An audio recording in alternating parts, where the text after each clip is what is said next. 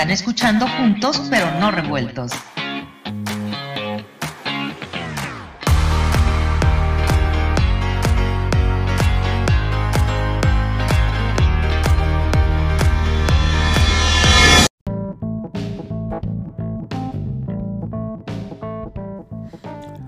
Hola, ¿qué tal? Esto es Juntos pero no revueltos. Aquí hablamos de todos, con todos y para todos. Primero que nada, y antes de comenzar nuestro programa, quisiera invitarlos a que se suscriban a nuestro podcast. Es completamente gratuito y solamente hay que darle clic a el botoncito que dice subscribe o suscribir y estarás recibiendo un capítulo nuevo de Juntos pero no revueltos cada semana en tus dispositivos.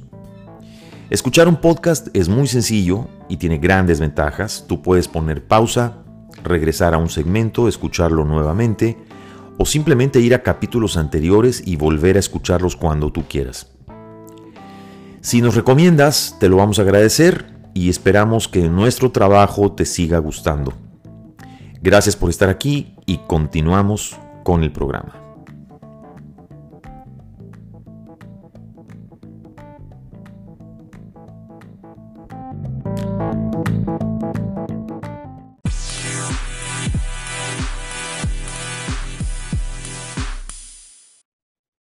Hola, ¿qué tal amigos? ¿Cómo están? Esto es Juntos pero no revueltos. Aquí hablamos con todos, de todos y para todos.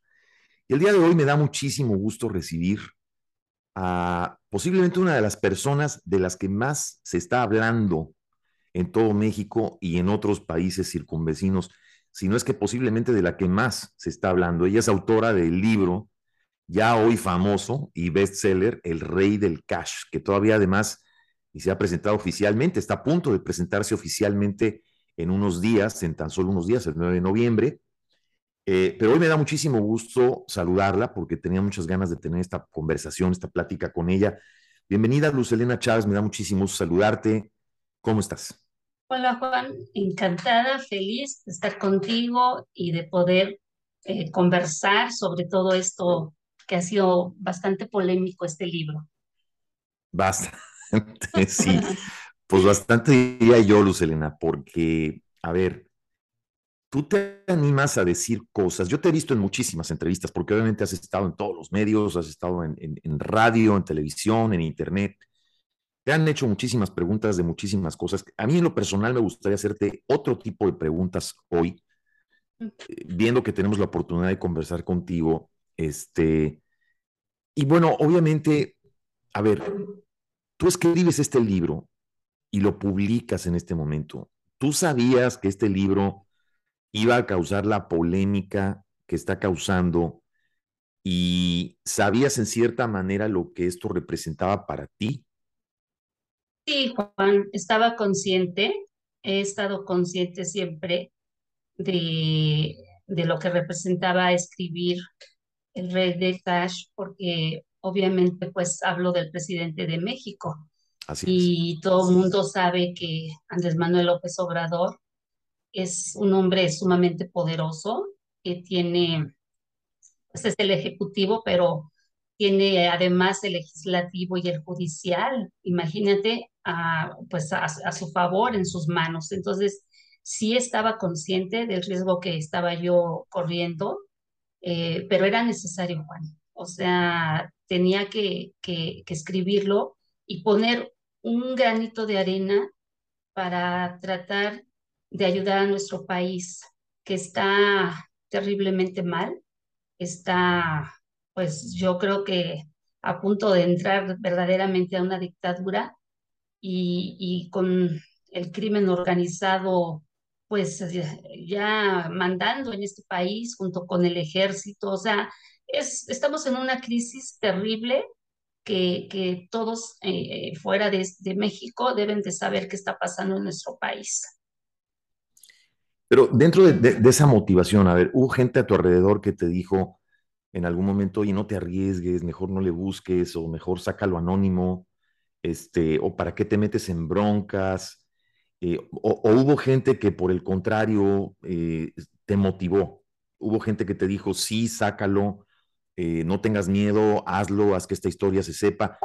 Eh, eh, ¿tuviste esos dos escenarios este, confrontados antes de sacar el libro? Gente que te dijo que no y gente que te dijo que sí. ¿Y, y por qué? Yo te haría esta pregunta también, Luz Elena, si me permites. ¿Por qué ahora? ¿Por qué en este momento? ¿Por qué esperaste este tiempo? Que yo sé que ya te la han preguntado en otros medios, pero aquí me, me tocó a mí preguntártela. Eh, ¿Por qué esperaste hasta ahora? ¿Titubeaste? Mira, bueno, tu primer pregunta, déjame decirte que no. Yo a nadie le dije, precisamente por, por, lo, eh, por el tema, ¿no? Por lo peligroso que era escribir este libro. Yo tengo, somos 10 hermanos, entonces eh, haberles comentado que lo iba a hacer, obviamente ellos me iban a, me hubieran dicho que no, que, que este, se hubieran espantado, este, entonces lo hice de manera silenciosa. Yo busqué la manera de, de hablar con la editorial, de decirles, oigan, yo tengo un testimonio, eh, y bueno, pues les interesó y fue así como se hizo, en la más completa secrecía, nadie se enteró hasta que Amazon lo dio a conocer, o sea, fue un año de silencio, se puede decir. Yo lo escribí, Juan, en dos meses y medio, porque cuando tienes la película, pues lo escribes rapidísimo, ¿no? Entonces, o sea, la tenías más que clara. Por supuesto, por supuesto, pues tenía todo lo que yo había vivido en, este, ante esos años con ellos, lo tenía clara, claro en mi mente y, y, déjame decirte que siempre decían que tenía yo una mente peligrosa porque no se me olvidaba nada, o sea, así como una cámara fotográfica me acordaba de hechos, de momentos, eh, y pues eso y me imagino que... que conforme fuiste escribiendo, me imagino que fuiste también recordando, ¿no? Eh, más detalles. Sí, fue, claro. ¿no? Sí, sí, sí, sí. Incluso te voy a decir una cosa, Juan, que eh, el libro, este, me, yo guardé alguna información que no está en, es, en este testimonio mmm, para de alguna manera también protegerme, ¿no? Porque si yo hubiera sacado todo, incluso lo digo en la, en la introducción, que si algo me llegara a pasar, bueno, yo ya se lo di sí, ahí, a una persona. Ahí, ahí, haces muy claro a quién haces responsable y, claro. y, y, y tienes en, en, tu plan, obviamente, eh, pues material que no viste a conocer en este libro, que anuncias que lo puedes dar a conocer si algo te pasa, ¿correcto? Así es, así es. Este, mm, guardé esa información y, y bueno, pues este, ahí está en espera de, de salir. Entonces, nadie, eh, la, la, con la única persona que yo platiqué, Juan, fue con Anabel Hernández, eh, una vez que vino a México y sí. nos vimos, ella y yo somos amigas de hace muchos años, entonces le conté este, pues lo que había yo vivido y le dije, tengo, tengo este testimonio, amiga, eh, pasó esto y esto y esto, nos dejamos de ver mucho tiempo cuando ella se fue y regresando, pues nos reencontró la vida, eh, se lo conté y me dijo, tienes algo muy valioso en, tu, en tus manos, Elena. Y bueno, tú tomas la decisión que tú creas conveniente, este, siempre pensando en el bien superior. Y para mí el bien superior es México, es, es toda, somos todos los mexicanos que vivimos aquí, y bueno, incluyendo hasta nuestros seres vivos. Y, y, y así fue como me animé, Juan. Eh, ahí, que por cierto, ahora que comentas sobre Anabel, a, que por cierto ha estado también aquí en este programa y si nos escucha, pues le mando un saludo.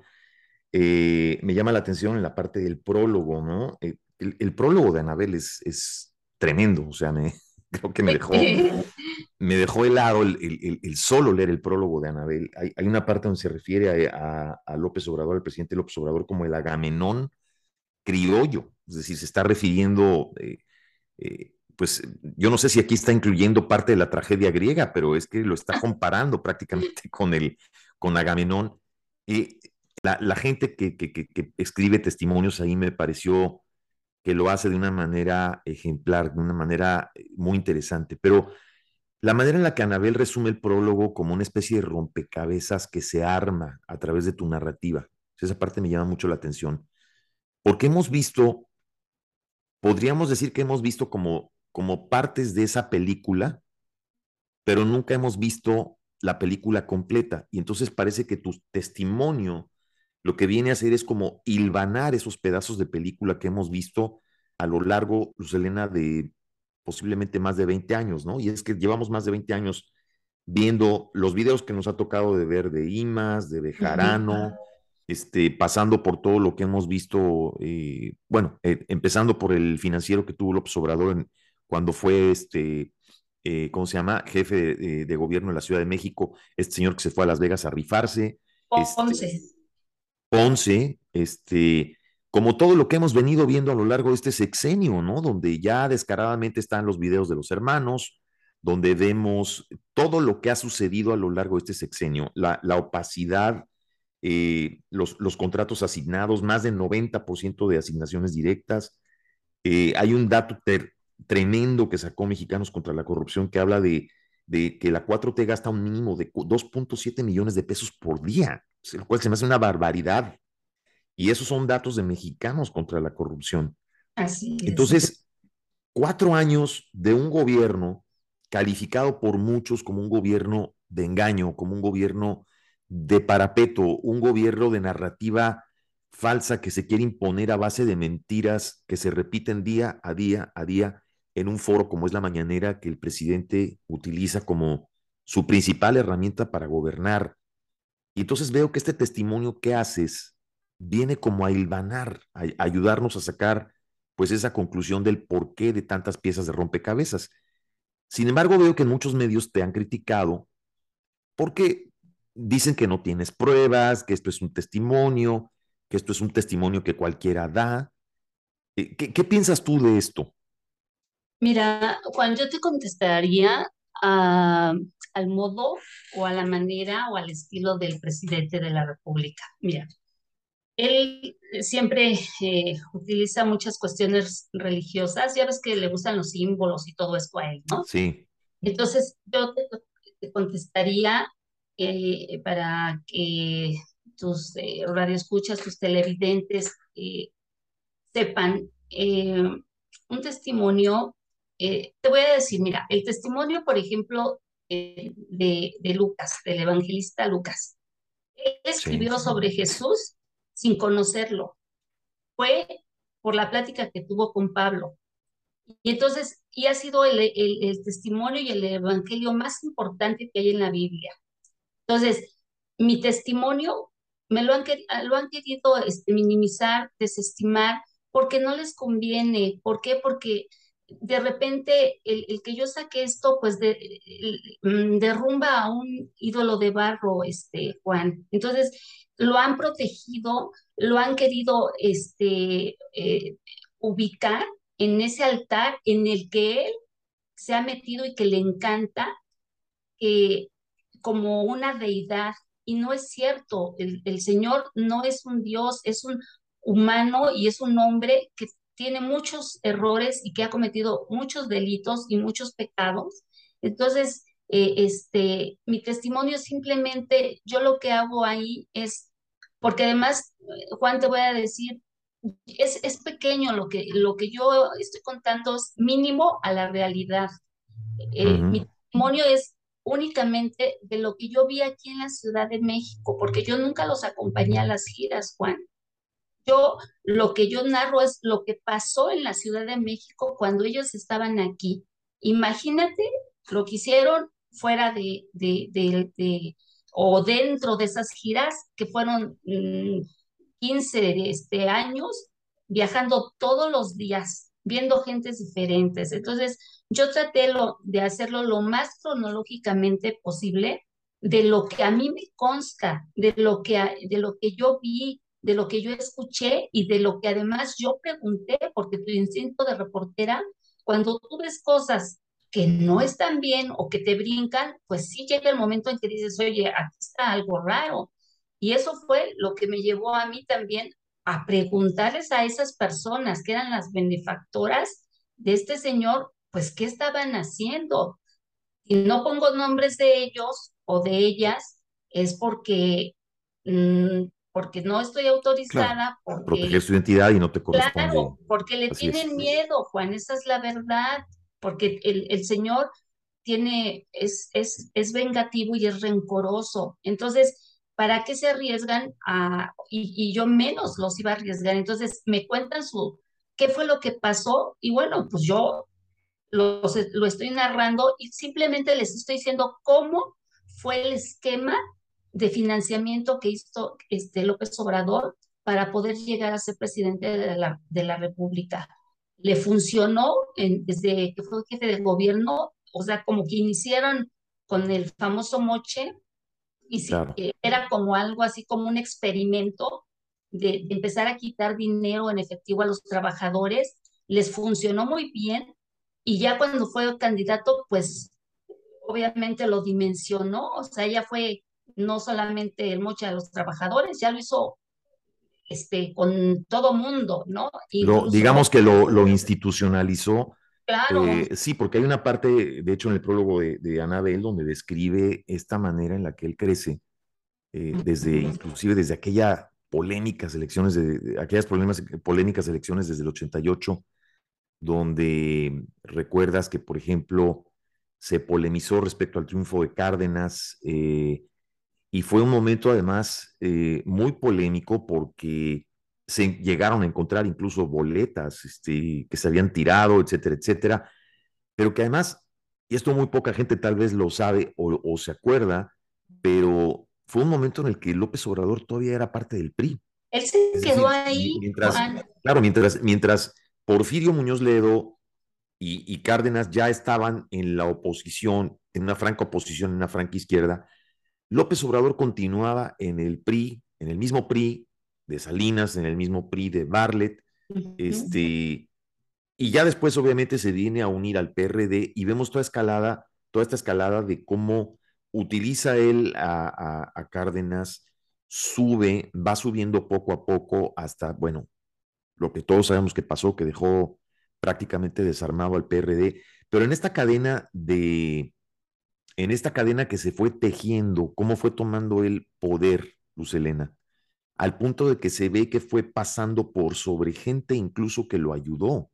es decir, lo que estoy viendo en el, en el comportamiento es, eh, pareciera que Andrés Manuel llegó a la presidencia cargado o saturado o atiborrado de favores políticos. Es decir, pasó sobre muchos y a los que conservó les hizo favores políticos, que es lo que prácticamente hemos visto que es el patrón de conducta de este gobierno, pero además sobre, sobre lo que vemos, por ejemplo, cuando pasan situaciones como lo que le pasó, por ejemplo, a tu expareja, a, César Yáñez, cuando se descubre esto de la boda pomposa que tuvo, que incluso lo saca de, la luz pública y lo manda como que a la congeladora, ¿no?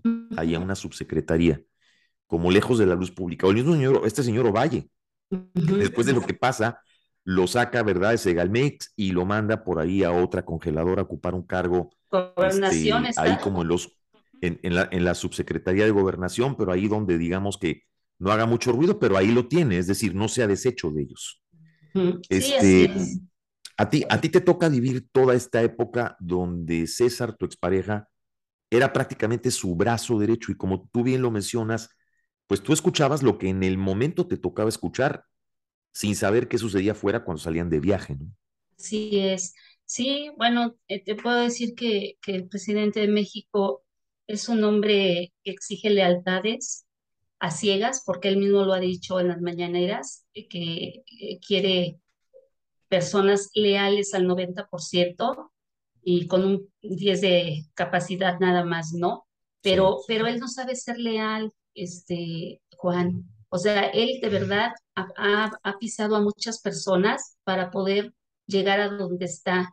Y, a una de esas personas que a mí en lo particular me significó mucho pesar fue el ingeniero Cuauhtémoc Cárdenas.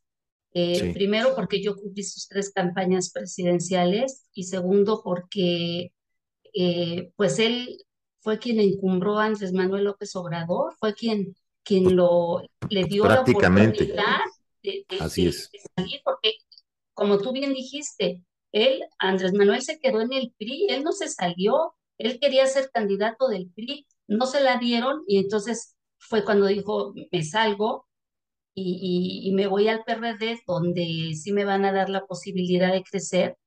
La verdad es que el PRD lo arropa porque lo que no le podemos quitar al presidente de México, Juan, es que el señor es muy astuto, pero también ha sabido manejar ese gran carisma que tiene.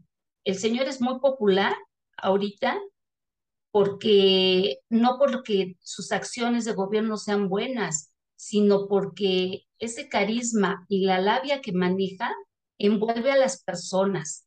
Y entonces eso es lo que lo hace popular, nada más. Entonces, su, su camino por, el, por la política ha sido de traiciones, ha sido de, de, pisar a quien eh, se le pone enfrente y si, si no le funciona, bueno, pues ni modo te piso para yo brincar. Eso es lo que ha hecho este señor. Y los que están en este momento con él es, es, es pago, es pago de favores, es pago de, de, de protección. Yo te protegí en tal momento, bueno, pues ahora tú me vas a tener que pagar de, este, pues, le, pagaron en cash, la verdad, eso fue lo que hizo. Los colocó y, y, les cobró los favores, pero fue en, en, efectivo, fue con dinero que no deja huella, que no deja, es que no hay manera de rastrearse, por eso tengo que es un hombre sumamente astuto. Y lo peor de todo, Juan, es que lo que hizo en aquellos tiempos, de, en, en, en en el 2000, 2006 eh, más o menos cuando empezó la campaña, bueno, de jefe de gobierno después de 2006 de cuando fue su primera campaña, ahora que está como presidente de la República, lo ha, no sé, lo ha multiplicado a lo mejor hasta 10 veces, Juan, porque ahorita tiene el poder, tiene los recursos. Y además lo peor de todo es que no tiene, o sea, nosotros aquí en México, el señor no, no, este, no rinde cuentas ni es transparente, acabó con todo eso. Entonces, él maneja el dinero como se le antoja y los mexicanos no tenemos manera de saber qué está pasando con el dinero porque no hay, todas las instituciones están a su servicio, hasta derechos humanos, Juan. Entonces, imagínate. Sí, lo que me, lo que me impresiona es cómo él fue haciendo una amalgama de poder, donde obviamente fue debilitando los contrapesos, ha ido debilitando los contrapesos, ha ido también acumulando poder, ha ido acumulando seguidores. Tú hablabas hace un momento, por ejemplo, del de, ingeniero Cárdenas. Yo a mí me sorprende, por ejemplo, que después de lo que pasó con el ingeniero Cuauhtémoc Cárdenas, eh, pues el presidente tenga ahí trabajando con él a, su hijo, a Lázaro Cárdenas Batel, ¿no? Eh, me, sorprende, te diría yo, que tres, los hijos de tres pilares que en, ese, en aquel momento del 88 eh, marcaron un momento importante en la democracia en México, este, Luz Elena, como fueron la hija de Manuel Cloutier, ¿verdad? Tatiana Cloutier, eh, el hijo del ingeniero Cuauhtémoc Cárdenas y la hija de, Rosario Ibarra, los tres estén al servicio del gobierno y del poder actual de López Obrador. Es decir, eso me sorprende, ¿verdad? Porque las personas que están con López Obrador y las que rodean a López Obrador, empezando por Manuel Barlet, pues son los artífices de lo que en aquel entonces sucedió que no le permitió tomar la presidencia a Cuauhtémoc Cárdenas, en mi opinión.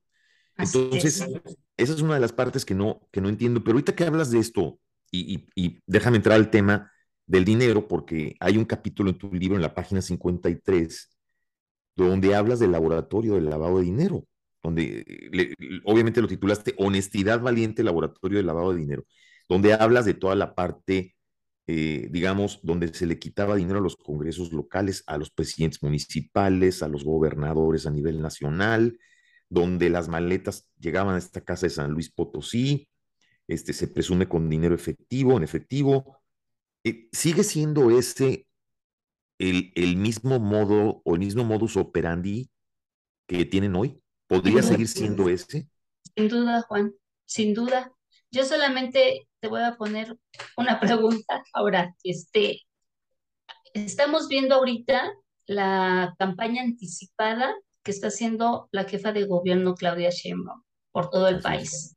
a quien, por cierto, en el libro, en, perdón, en tu libro señalas, me llama mucho la atención, que fue ella la que entregó a su propio marido, ¿no? A, su propia pareja, Imas. Así se ganó la lealtad del presidente, así se la ganó. Y a partir de ese momento, él la construyó, porque déjame decirte que Claudia es una copa fiel de, de, Andrés Manuel López Obrador, él la hizo, por eso es que ese eslogan que está manejando ahora de es Claudia, yo te puedo asegurar que sí es Claudia la que va a ser eh, la candidata de él, porque es la única que le va a permitir que la maneje como títere Juan. Entonces, yo, yo te decía, si, si, si vieran este, todas las personas, cómo en México está llevando a cabo Claudia una campaña de gasto enorme, con una, o sea, en todo, en todo el país hay espectaculares de ella, este, publicidad que por donde quiera. ¿Con qué dinero, Juan?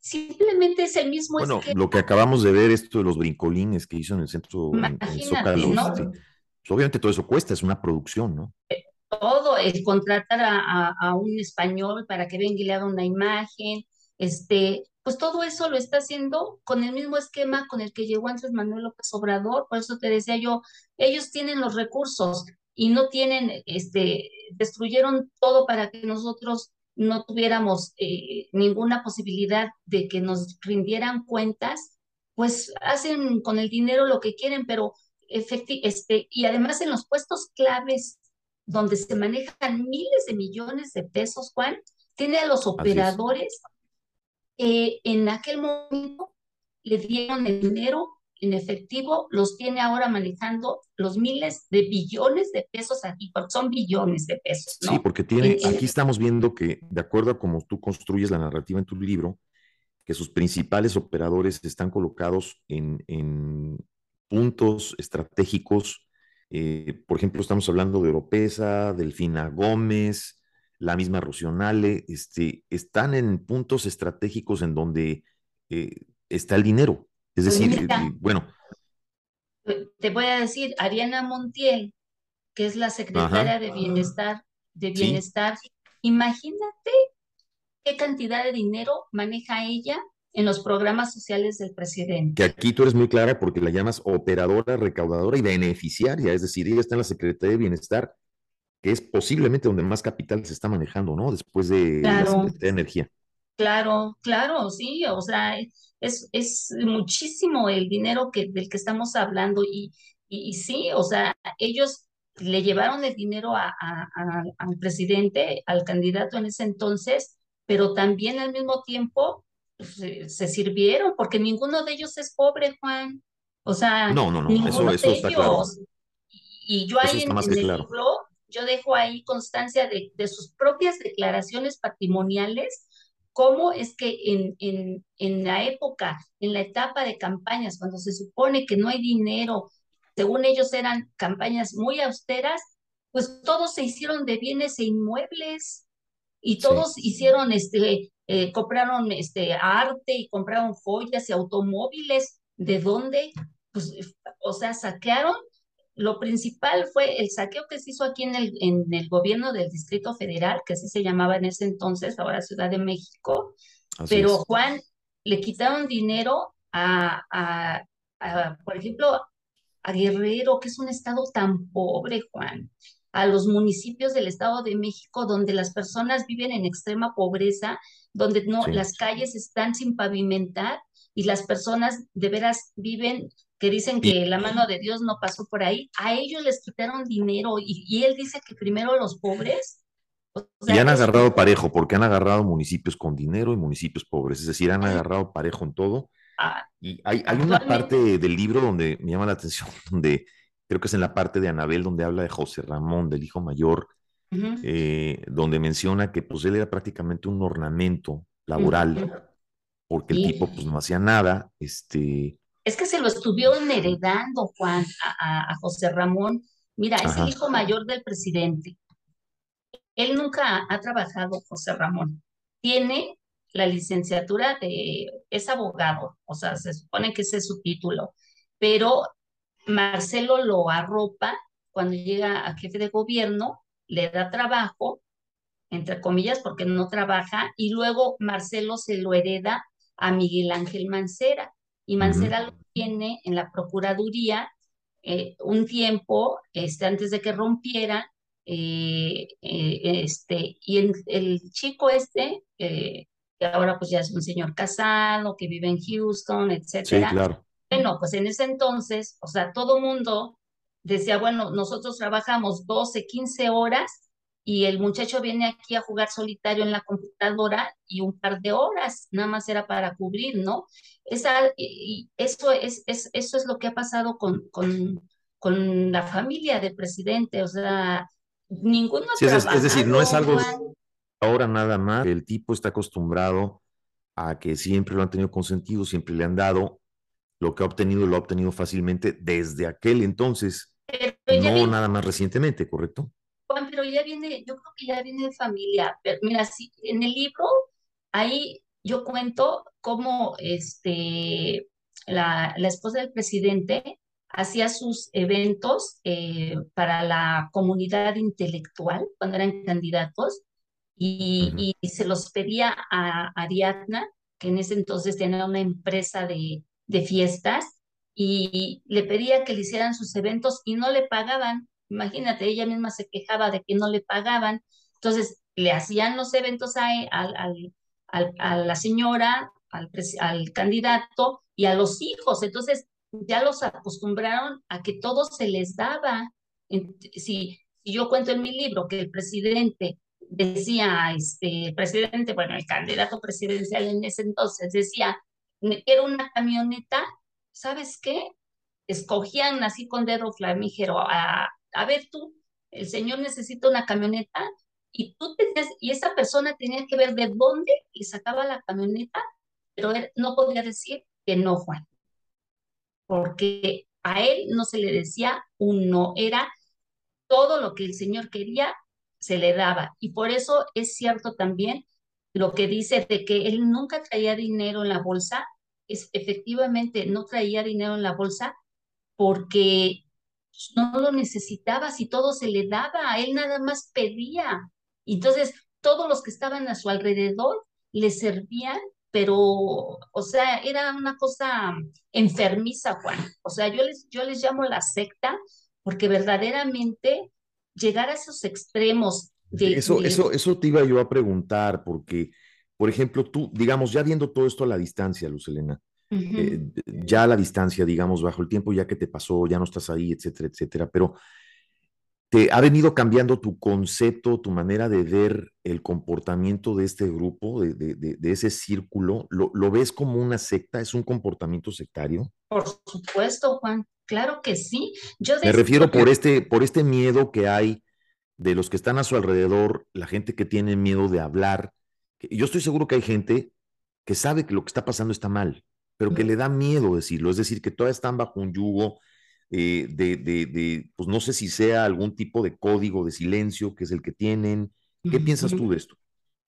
Sí, no, eh, definitivamente este, yo lo percibí así desde, eh, desde que pasó el asunto este de News Divine, sí, cuando, sí. cuando fallecieron estos chicos, yo vi como el comportamiento, o sea, ahí fue donde a mí se me cayó el velo, porque también yo creía en él, Juan.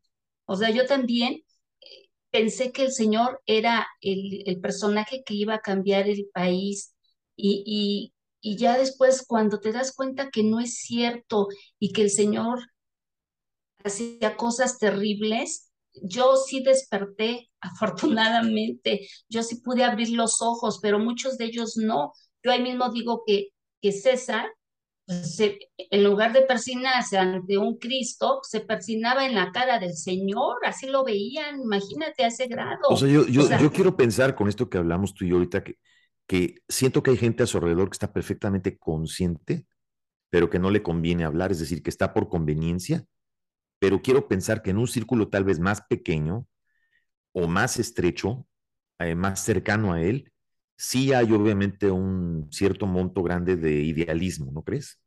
Sí, totalmente. Fíjate que, que yo, eh, yo creo, Juan, que con el paso del tiempo, o sea, los que siguen eh, ese, ese grupo este, muy compacto que él supo hacer en aquellos años, ese lo sigue conservando. Y son los fieles, los leales ciegos que, que lo siguen, porque muchos ya se le han ido, Juan. Como sí. tú se le fue Tatiana, se le fue eh, Ursúa, se sí, le bueno, fue... muchos, a Alfonso Romo, este... Claro, claro, porque, fin. Sí, muchos han, han, puesto distancia, digamos. Distancia, porque yo creo que ellos no, no llegaron a ese grado de fanatismo del que, del que están este, enfermos los otros que te estoy mencionando, ¿no? Y algunos, pues, no sé, o sea, este, que están bajo perfil y que, que están trabajando ahí, pero que están bajo perfil, pues lo hacen porque les conviene, porque quieren el poder, porque también les gusta este, eh, el dinero, pero también porque les le tienen miedo. Entonces, es, es, es todo un, híjoles, un cóctel ahí dentro de ellos eh, que, es, es, muy feo. Y, y, finalmente, mira, la verdad siempre sale, Juan. Y, y yo pienso que, eh, le faltan dos años al Señor para terminar. Eh, este, yo, yo sabes que creo, y te lo puedo asegurar, que ya le pesa ser presidente de la República, porque está con el mismo comportamiento de cuando fue jefe de gobierno. Él, al quinto año de ser jefe de gobierno, ya no quería hacerlo. Él ya deseaba salirse para irse de candidato. Ahora, acuérdate que un día dijo que gobernar no era ninguna ciencia. Así es. Bueno, ahora está, ya no, ya no aguanta, ya en una mañanera lo dijo, ya no lo, ya no soporto, ya no aguanto. Entonces, se le ve, se le ve obviamente desgastado, pero también se ve que también obviamente eh, es muy difícil sostener un discurso eh, a base de mentiras este, o a base de exageraciones. Bueno. A, a, mí me llama mucho la atención, por ejemplo, ahora que tú mencionas lo del News Divine y todas estas cosas, hay partes en tu libro, Luz Elena, que, por ejemplo, hoy que él es presidente, que tú las cuentas cuando él era jefe de gobierno y que hoy, como, hoy con él como presidente las vemos, pero a otra escala, es decir, a una escala multiplicada por, por 100 tal vez, a una N potencia, porque antes veías el News Divine o, veías cosas así, pero hoy lo estás viendo en la falta de vacunas, en lo que sucedió en la pandemia, en los más de 3.000 niños muertos por falta de quimioterapias, este, en la manera en la que se está derrochando el dinero y, el dinero que hay se está canalizando completamente o casi completamente para la parte electoral y la parte de programas clientelares y se está dejando morir al país, se está dejando morir la infraestructura, se está dejando morir la gente, se hizo polvo el, sistema de salud, este, muchas cosas que me sorprenden a mí, por ejemplo, en la página 99, donde precisamente hablas de Ariana Montiel, ¿no? La Secretaría del Bienestar, cómo hablas de todo este modus operandi de recaudación y de cómo le van quitando este dinero a la infraestructura, a los fideicomisos. Eh, yo no sé si tú sabes, pero hoy me sorprendió, por ejemplo, saber que, que este fideicomiso, por ejemplo, que tenían para el, el centro histórico, que incluso cuyo principal contribuyente fue Carlos Slim, creo que fue un, fideicomiso, si mal no recuerdo, creado por Jacobo Saludowski, hoy en día está a cargo de la madrastra de, Beatriz Gutiérrez Müller. Es decir, ¿cómo puede la, la, señora, la señora que es madrastra de Beatriz Gutiérrez Müller, tener un salario de más de 95 mil pesos mensuales y hacerse cargo de este fideicomiso del centro histórico? ¿Por qué razón? Cuando ellos hablaban del nepotismo, ¿y cómo hemos visto nepotismo en este sexenio, no? Pues es, es que ellos son narrativa nada más, Juan. O sea, realmente ellos lo que han manejado es, crearon una imagen que aún, a pesar de todo lo que ya se ha visto, eh, el presidente sigue usando las mañaneras para hablar de corrupción y decir, oye, es que yo, aquí no hay corrupción, no hay corrupción, y para él el decir, este, esa palabra fue la que la, lo que lo llevó a la presidencia, pero de verdad, eh, Juan, eh, son, eh, ¿qué te diré? A lo mejor son igual que los otros expresidentes o a lo mejor peor.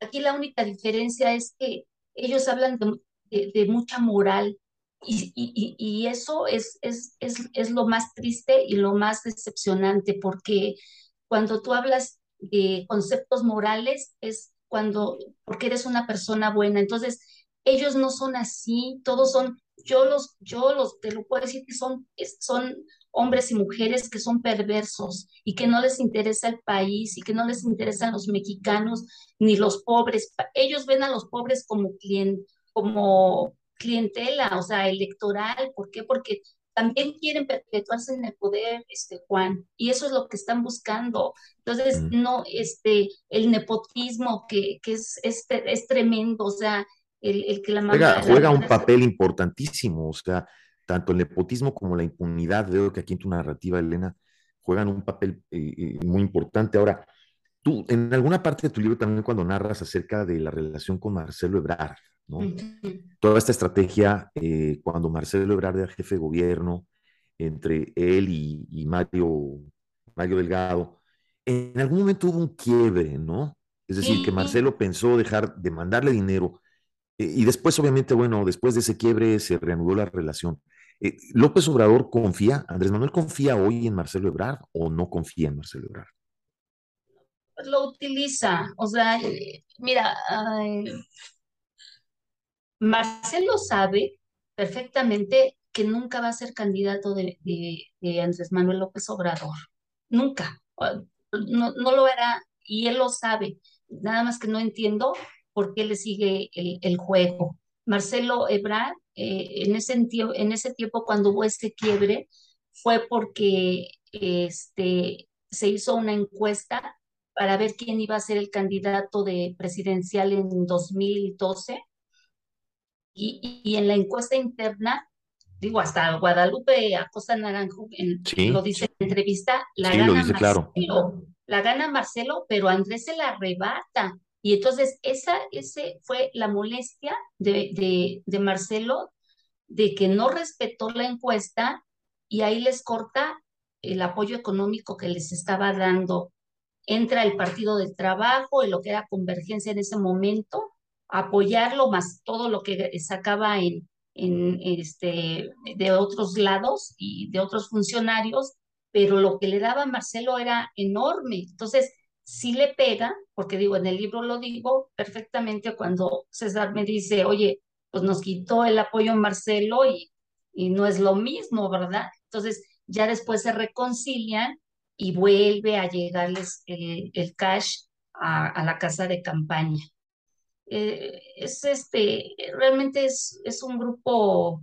Oye, pero lo curioso, lo curioso es que dentro de sus mismos seguidores, qué curioso que Marcelo siga teniendo casi la misma popularidad que Claudia, sin gastar tanto dinero como Claudia, ¿no? Es decir, pareciera que sin tanta ayuda, Marcelo mantiene una popularidad medianamente orgánica, ¿no? y, la de Claudia pareciera una, este, una popularidad pues muy eh, escenificada y muy empujada y metida como que con calzador. Muy falsa, ¿no? Sí, muy falsa. Pues es Entonces eso me llama la atención. Oye, es que Claudia, mira, Claudia, te digo, es, es una creación hecha de, y hacía la imagen y semejanza de, de Andrés Manuel López Obrador. Nada más que, ¿sabes qué le falta a Claudia? Que, que le falta el carisma que tiene Andrés Manuel. La señora no tiene un gramo de carisma, nada. Entonces, ahora tú la ves. Sí, no, por más que se lo quieran fabricar y le hagan videos bonitos y Photoshop en sus videos, es decir, es más que evidente. Pero te quiero preguntar, eh, hay, hay aquí una, pues ahora sí que una interrogante, Luz Elena. ¿Qué papel crees tú que juega Ricardo Monreal en todo esto? Porque él fue sin duda una pieza fundamental en los años de Andrés Manuel, en su crecimiento y, ¿qué, papel piensas tú que está jugando en este momento Ricardo Monreal? Definitivamente sí fue una pieza fundamental de, de Andrés Manuel desde que Monreal sale del PRI y por el PRD lo hacen gobernador de Zacatecas y ahí esa relación eh, se estrecha con, con Andrés Manuel, que era el presidente nacional del PRD.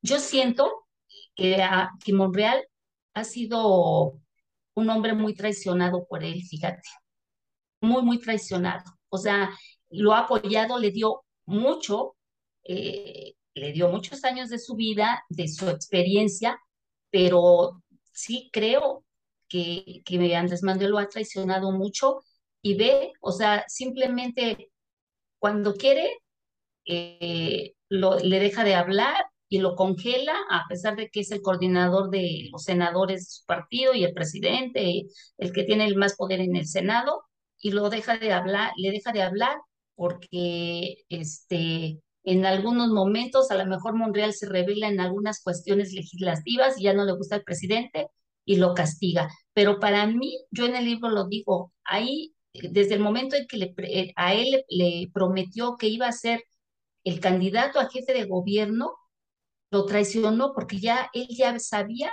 que a la que iba a poner era Claudia Sheinbaum. Y cuando se hace la encuesta y la gana Monreal, de todas maneras pone a Claudia Sheinbaum y, y, ahí se da el rompimiento cuando Monreal dice, no, que me voy a ir de Morena, no sé si recuerdas eso, que hace ese, todo mediático y, dice, me voy de Morena, y ya el, la oposición no estaba... Y lo, y lo, y lo recuerdo perfectamente todavía como delegado de la Cuauhtémoc. Pues casi el mismo caso de lo que pasó con Ebrar, ¿no? Algo muy similar. Muy similar, muy similar. Mira, tanto, eh, tanto Marcelo como, como Monreal, han, eh, para mí han sido eh, de las personas que le dieron mucho a Andrés Manuel López Obrador y él les ha pagado con traición. Déjame preguntarte algo, Luz Elena, porque estás por presentar tu libro. Bueno, ya lo vas a presentar de manera oficial, según tengo entendido, el 9 de noviembre, ¿correcto? Este 9 de noviembre lo vas a presentar ya de forma oficial, va a ser una presentación eh, oficial ante medios. Em, ¿Te han amenazado? ¿Tienes miedo? Este, claro, sí, sí tengo. Estoy, eh, pues estoy, ¿qué te diré?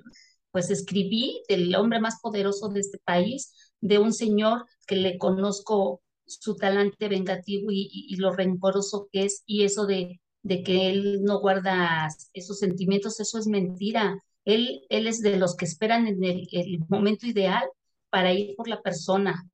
Se lo hizo a Rosario Robles. ¿A poco crees que a ella la metieron a la cárcel por la estafa maestra? Claro. Claro que no. O sea, la metieron por los videoescándalos. Entonces, por supuesto que sí tengo temor, pero también, ¿sabes qué, este, Juan? Yo siento que de alguna manera este, estoy, hasta ahorita me siento blindada porque me arroparon los medios, me arropó la ciudadanía, pero sobre todo porque tengo la verdad, por lo que, porque lo que yo cuento en el libro es la verdad y tan, es así que dime si el presidente de la República ha salido a desmentirme. ¿No? Esa, es una parte importante. Ahí estás tocando un punto importantísimo porque nadie te ha desmentido. Claro que has recibido ataques de Iglesia y de los medios que lo apoyan. Desde luego han tratado de descalificarte de muchas maneras, pero a mí me llama mucho la atención, Luz Elena, que por ejemplo el libro de Raúl Olmos, por ejemplo el libro La Casa Gris y toda la investigación de la Casa Gris, pareciera que inclusive con todos esos soportes que tuvo no ha incomodado tanto a este régimen. ¿Qué, qué le incomoda?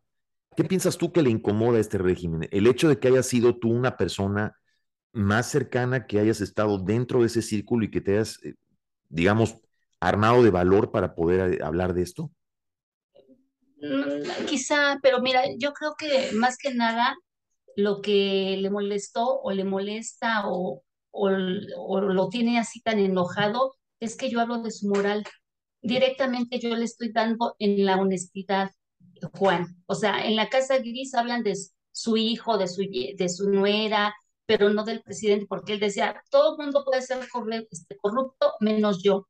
Y, en, cambio llego y le digo, señor, discúlpeme, pero usted es el que corrompió a todos los funcionarios, usted es el que hizo este esquema de financiamiento y entonces usted no es honesto ni es este... O sea, aquí estás partiendo del centro, digamos, de, de, del, no de una de las consecuencias, sino del, de una de las causas, o, si no es que la causa principal. Entonces, ¿piensas tú entonces que esto es lo principal que le puede estar eh, incomodando a Andrés Manuel y la gente cercana a él? Pues sí, pero te voy a decir por qué. Porque Juan, el mensaje, el mensaje penetró en, en, los mexicanos, ¿eh?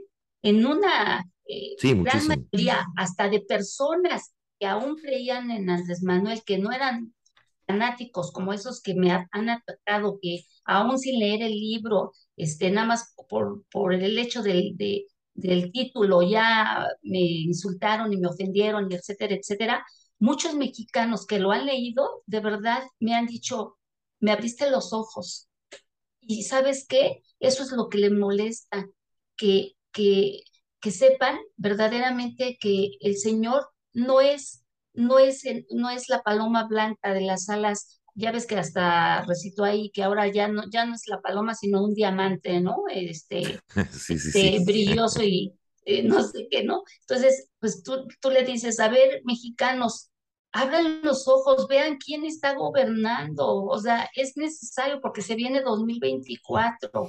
No podemos... Ahora, me, me, llama, me llama la atención, por ejemplo, quienes siguen atacando el rollo, por ejemplo, de las pruebas y los soportes, estaba viendo, por ejemplo, unas declaraciones que hizo la senadora Xochitl Gálvez, en donde pues, puede ser que también, digo, desde un punto de vista, las declaraciones patrimoniales vengan finalmente a hacer la prueba en base a la narrativa del libro, porque pues en base a lo que dice el libro, pues ahí tiene que haber declaraciones patrimoniales, que las hay.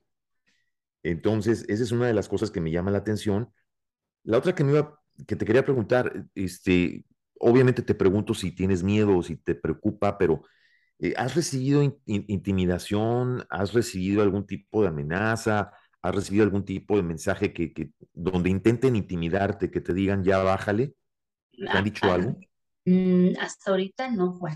Hasta, ahorita no. Hubo, al principio, eh, sí hubo un, aquí cerca de tu casa hubo un, se puso un tipo raro, este, escondido atrás de una camioneta, lo, lo alcanzaron a identificar y, este, y traía placas sobrepuestas, no eran las placas originales de esa camioneta, eh, pero yo denuncié rápido y, y, eso evitó que llegara alguien más.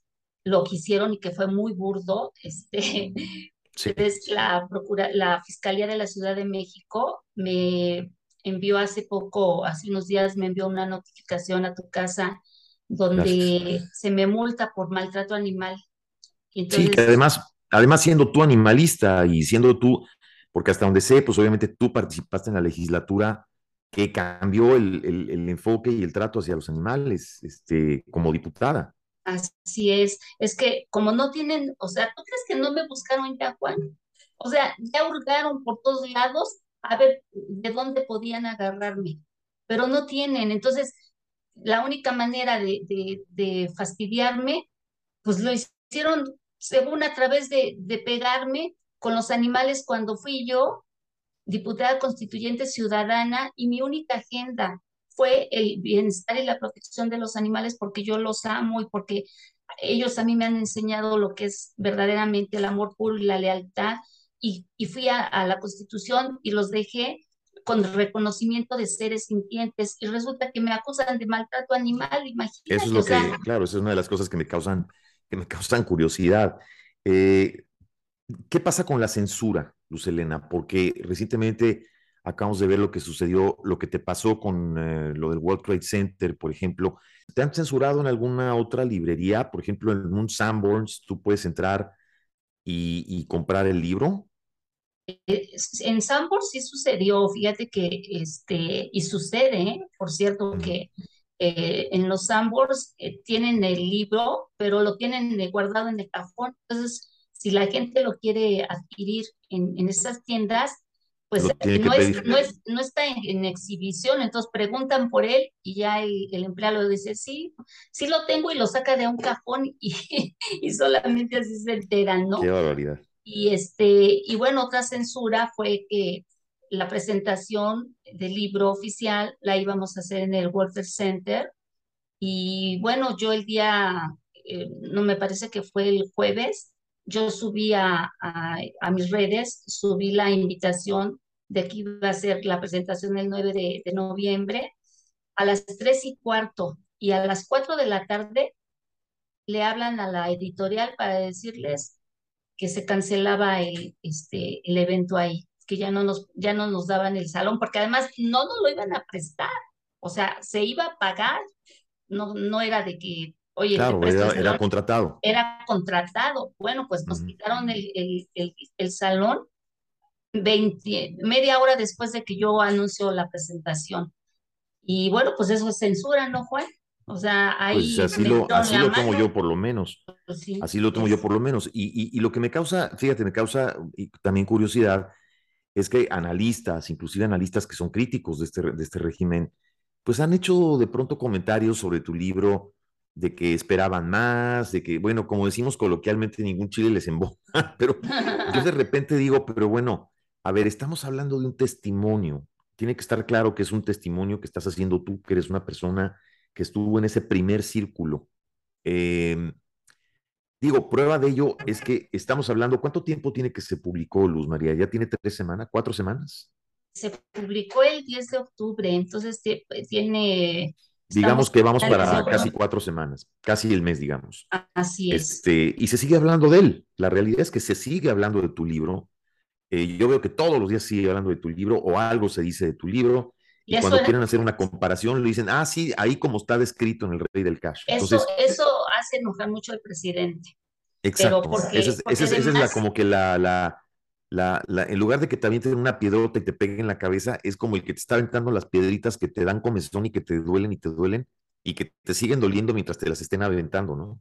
Claro, pero te voy a decir algo, en, lo que tú decías, Juan, de los analistas, hay unos que se portaron muy bien y, y, hay otros que, bueno, obviamente, yo en mi introducción siempre puse ahí y ahí está claro que al Señor nunca le iban a encontrar un video o un papel firmado, porque para, para, para el cash pues tenía sus recaudadores, o sea, él se cuidaba, pero mandaba a la demás gente.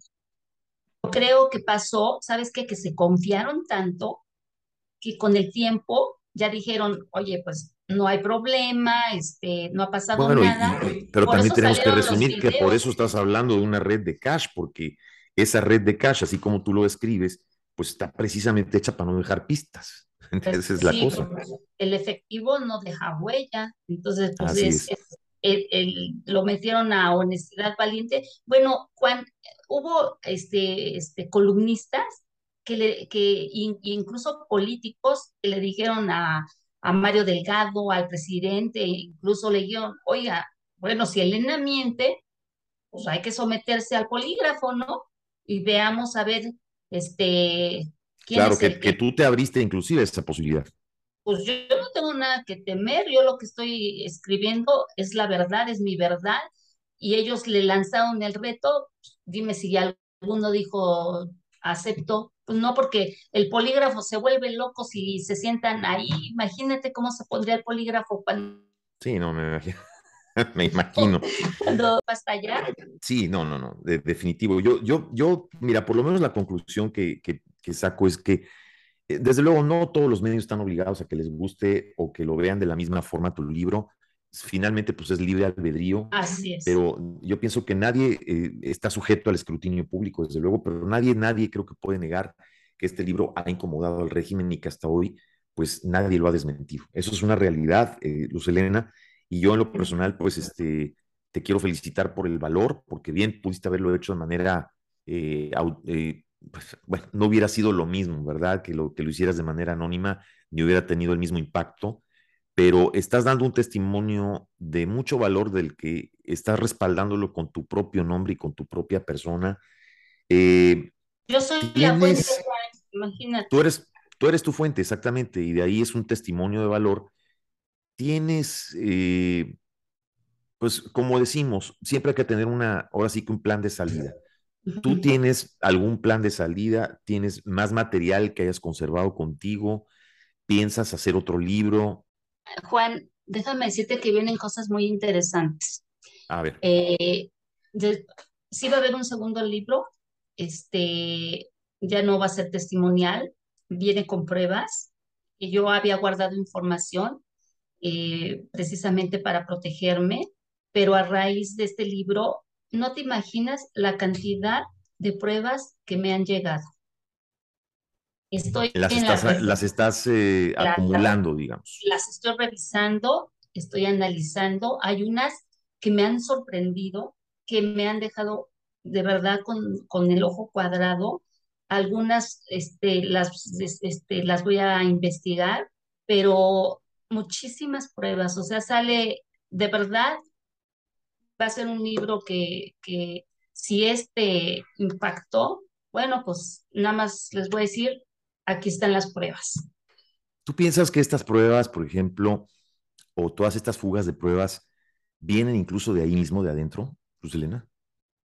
Pues mira. De gente que ya no está conforme. De, todas las que me llegaron, es de gente que, que de alguna manera estuvo y está todavía dentro de, del grupo.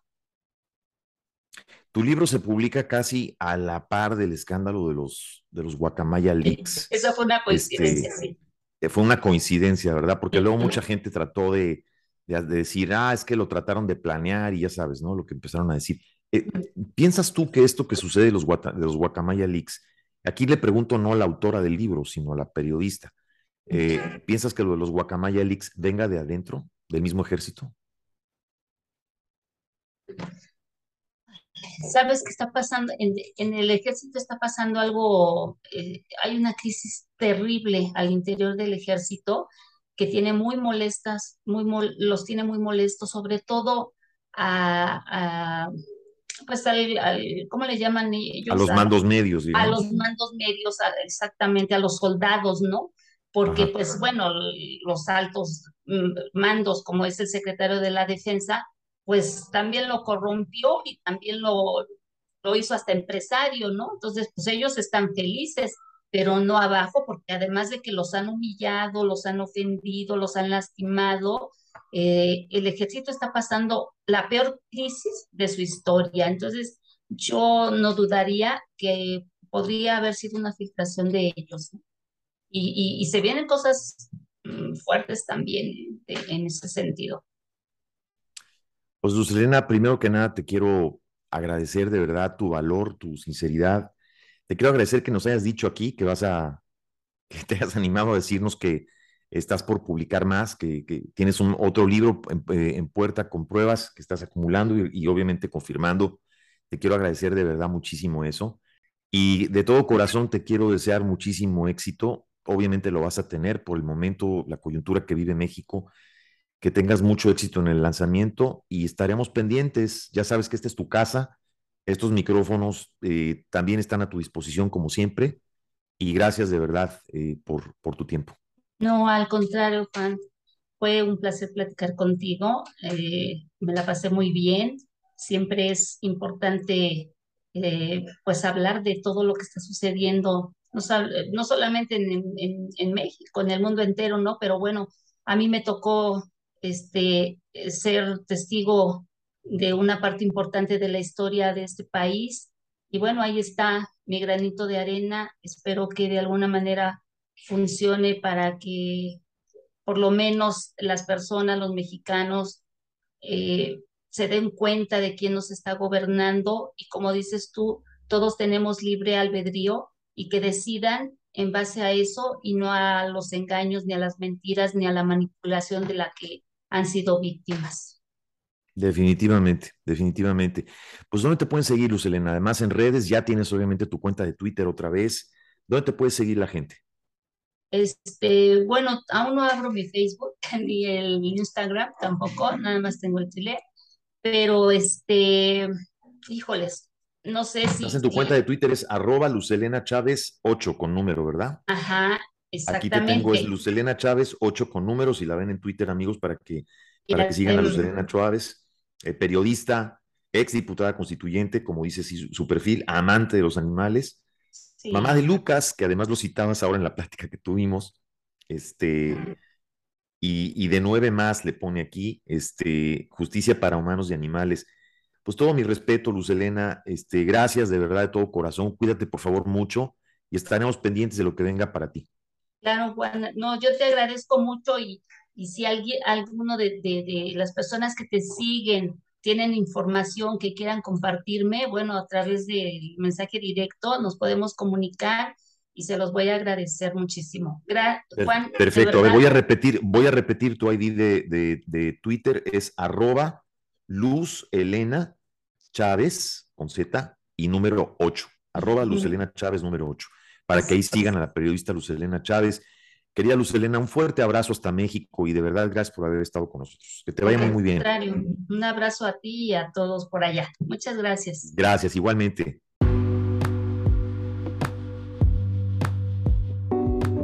Juntos